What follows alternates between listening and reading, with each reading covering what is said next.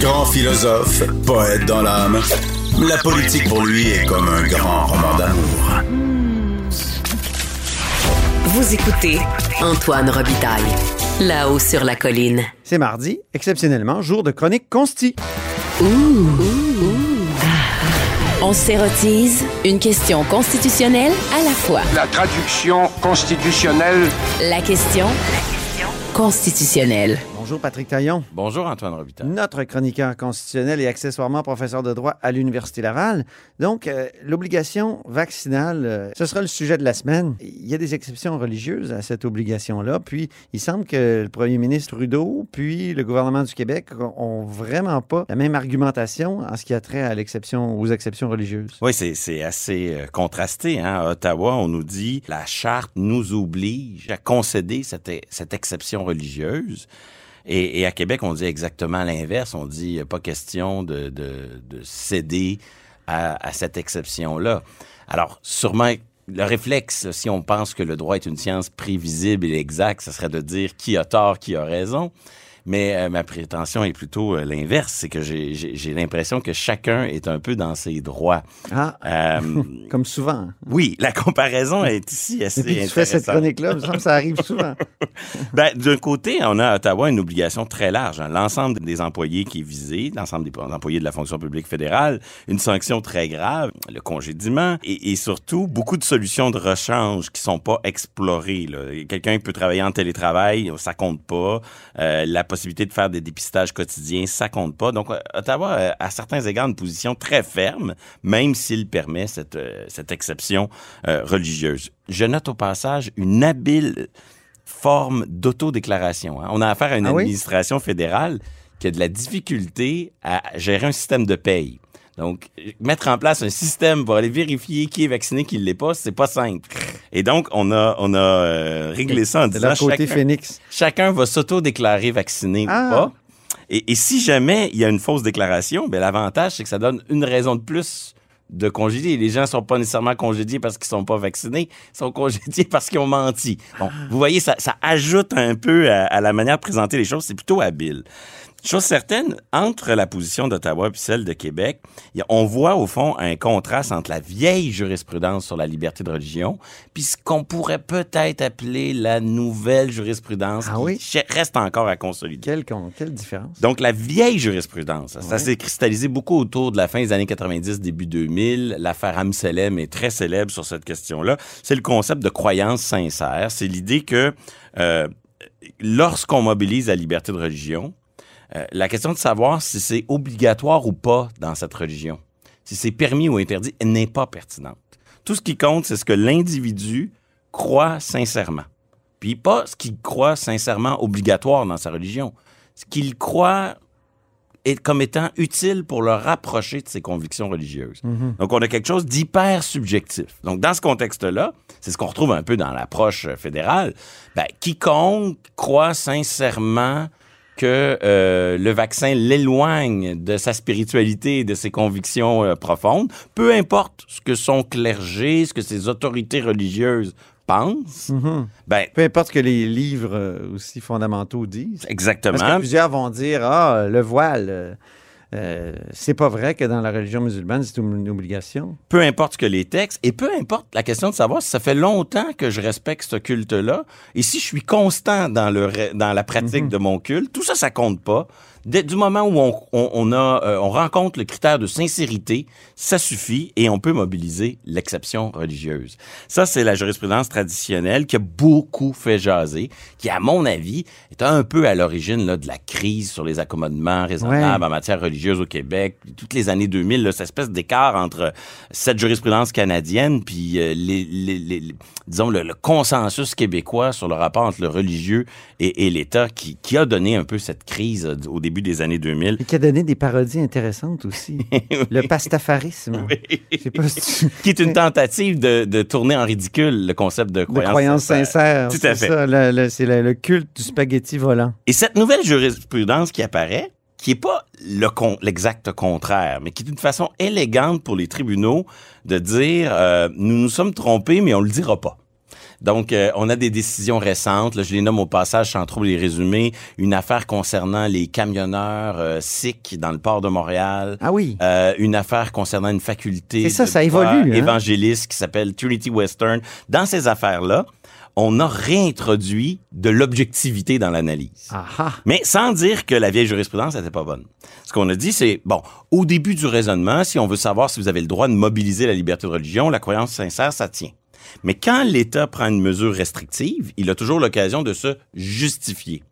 Or, Québec, dans sa politique, pas d'exception pour la religion, il sait qu'il pratique euh, une mesure restrictive, mais à l'étape de la justification, la jurisprudence plus récente, elle dit que le caractère obligatoire ou non d'une croyance dans le culte en question est un, un argument important dans l'analyse de la raisonnabilité. Ah ouais. Autrement dit, le fait qu'il n'y a pas de religion, que ce soit euh, les, les- les grandes religions monothéistes qu'on connaît tous, là, ou, ou d'autres, il n'y a pas de religion connue où les autorités religieuses et les textes religieux qui font autorité disent la vaccination c'est mauvais, vous ne devez pas pratiquer cette vaccination-là. Mais ça devient un argument à l'étape de la justification pour dire, ben, écoutez, la, la restriction euh, de la liberté de religion est d'autant plus raisonnable qu'ici, on a affaire à une, une pratique qui n'est pas obligatoire.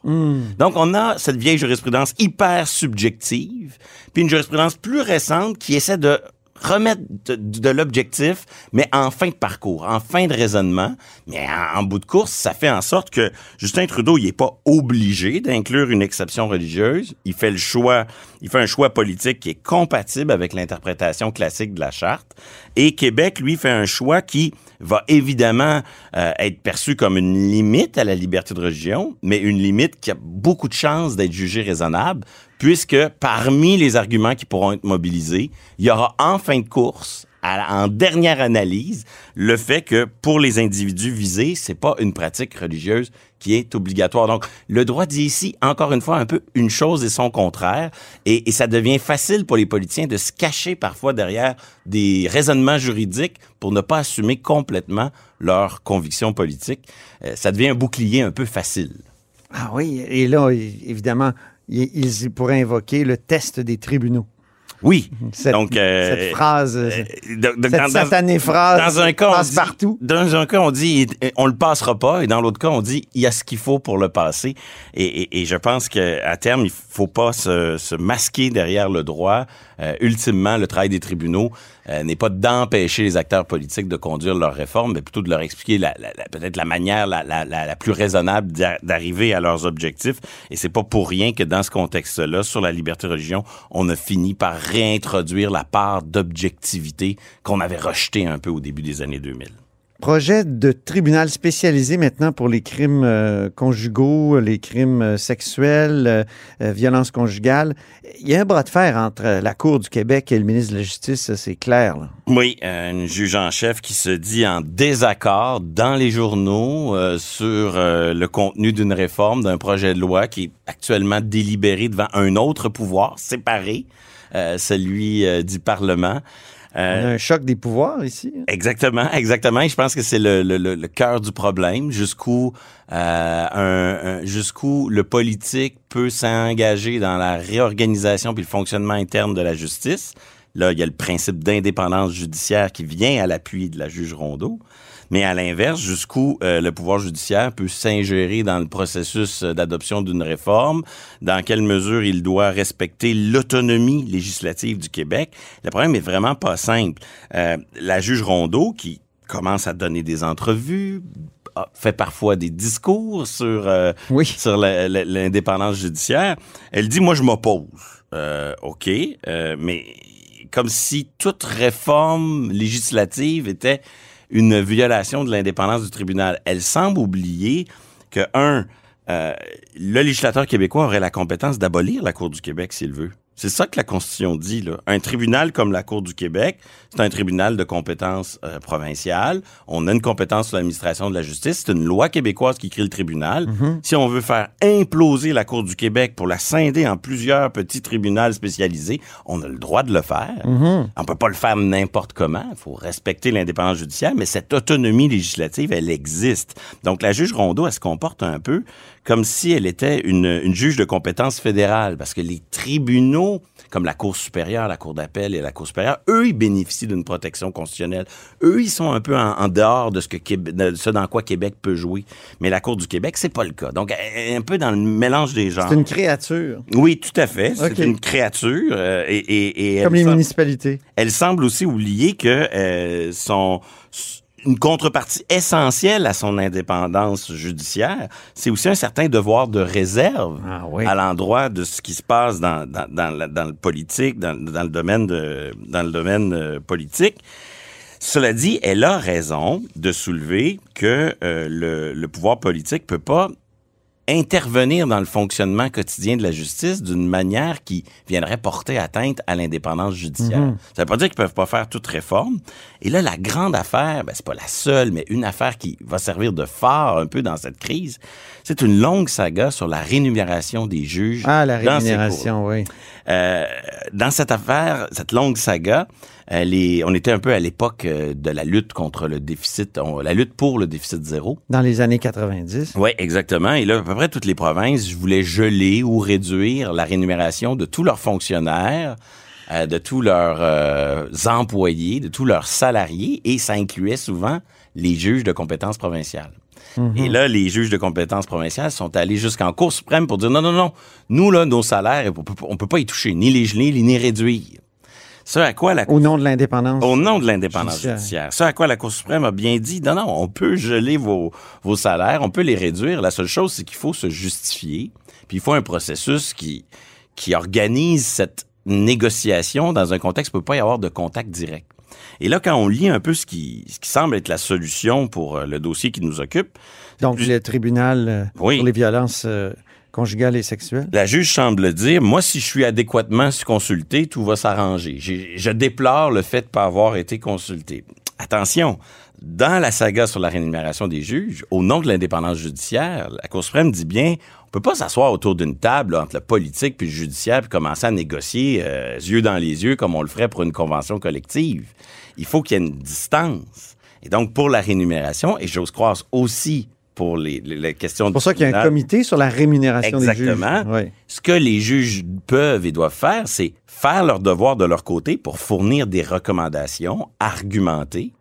Et, et- et pas plus. On peut pas commencer à imaginer que les, les juges vont débarquer en commission parlementaire, multiplier les contacts. Ça, ça serait un mélange des genres tout aussi peu respectueux de l'indépendance. Il reste que la juge Lucie Rondeau est un peu actuellement en cabale, là. Elle est, est- Oui. est en campagne. Elle donne des On peut entrevues. euh, écouter d'ailleurs. Elle donne des entrevues, mais aussi euh, à la rentrée judiciaire où j'étais, euh, j'ai agi comme euh, animateur. Madame Rondeau a fait quelques déclarations. Il fallait lire entre les lignes un peu, remarque Patrick, mais quand même, on sentait ces grandes réticences à l'égard de ce tribunal spécialisé. Écoutons un court extrait. La Cour appuie donc sans réserve le déploiement et la bonification des services spécialisés et leur intégration au bénéfice des personnes plaignantes, une responsabilité qui, toutefois, ne relève pas de la mission d'un tribunal. Donc, c'était le 10 septembre à la rentrée judiciaire. Discours de Lucie Rondeau de la Cour du Québec. On est pour, mais pas dans ma cour. c'est Hein, c'est c'est une opposition frontale et ça dénote un peu une méfiance traditionnelle euh, au Canada à l'endroit des tribunaux spécialisés. On a une conception traditionnelle du juge qui est compétent en toute matière, mais pourtant, justement, ces tribunaux spécialisés créés par loi provinciale, c'est l'exception qui confirme la règle. On a déjà créé un tribunal sur le logement, un autre sur les, les petites créances, etc. Chambre Donc, de la jeunesse, ben oui, c'est ça ben, toutes sortes de, de mécanismes, les tribunaux administratifs aussi, tribunal administratif du travail. Mais est-ce qu'on n'a pas peur là, à la présomption d'innocence, ou on n'a pas peur de miner la présomption d'innocence en disant, mettant l'accent sur euh, finalement le plaignant? Est-ce que le plaignant, euh, dans la balance, pèserait un peu plus dans la balance de la justice? Est-ce qu'il n'y a pas un risque, effectivement? Il y a des craintes de la magistrature. Madame Rondeau l'exprime clairement. Euh, mais c'est une fausse crainte de croire que l'impartialité puis va être menacée, puisque euh, cette impartialité-là, les juges ont pleinement le contrôle. Elle est consacrée dans des chartes supralégislatives. Donc, si le législateur va trop loin sur le plan de l'impartialité, ils ont tous les outils pour dire, ben là, sur cet aspect-là, euh, ça va trop loin. Mais on le voit, il y a, y a surtout une résistance à concevoir le travail d'une cour euh, d'une manière différente plus spécialisée, avec des services qui dépassent la simple adjudication euh, tranchée des litiges. Et il euh, y a des réflexes un peu corporatistes à travers tout ça. Là. Nous, la communauté juridique, euh, on sait comment ça fonctionne. Ah mêlez-vous pas de ça. on est habitué. en tout cas, le, le, politique se rebiffe parce qu'il y a quand même actuellement le Parti libéral, qui c'est Isabelle Mélenchon qui me le dit ici à ce micro, appuie le ministre Simon-Jean Barrette dans sa volonté de créer ce tribunal-là. Donc, euh, il y a une unité du législatif, Patrick. Et ultimement, euh, Québec a toute l'autonomie législative pour réformer la Cour du Québec, en autant que c'est fait d'une manière qui n'est pas comme une représaille euh, qui serait euh, déraisonnablement une forme de violation de l'indépendance judiciaire. Pour le reste, là, c'est pas vrai que l'organisation de nos cours est gelée dans le formol puis qu'il n'y a rien qui peut changer. Et là-dessus, la, juge Rondeau aurait peut-être avantage à formuler ses recommandations précises par écrit, éviter les contacts directs avec euh, le politique et espérer que le politique y réponde par une, une réponse euh, raisonnable, justifiée, rationnelle, mais tout en acceptant qu'ultimement, c'est eux qui ont la compétence législative. Conseil pro bono, donc, à la juge en chef Lucie Rondeau de la part de notre chroniqueur constitutionnel et accessoirement professeur de droit à l'Université Laval, Patrick Taillon. Merci beaucoup. Merci, Antoine. Et c'est tout pour La Haut sur la Colline en ce mardi. Merci beaucoup d'avoir été des nôtres. N'hésitez surtout pas à diffuser vos segments préférés sur vos réseaux. Ça, c'est la fonction partage. Ça aide à l'émission à se faire connaître. Et je vous dis à demain.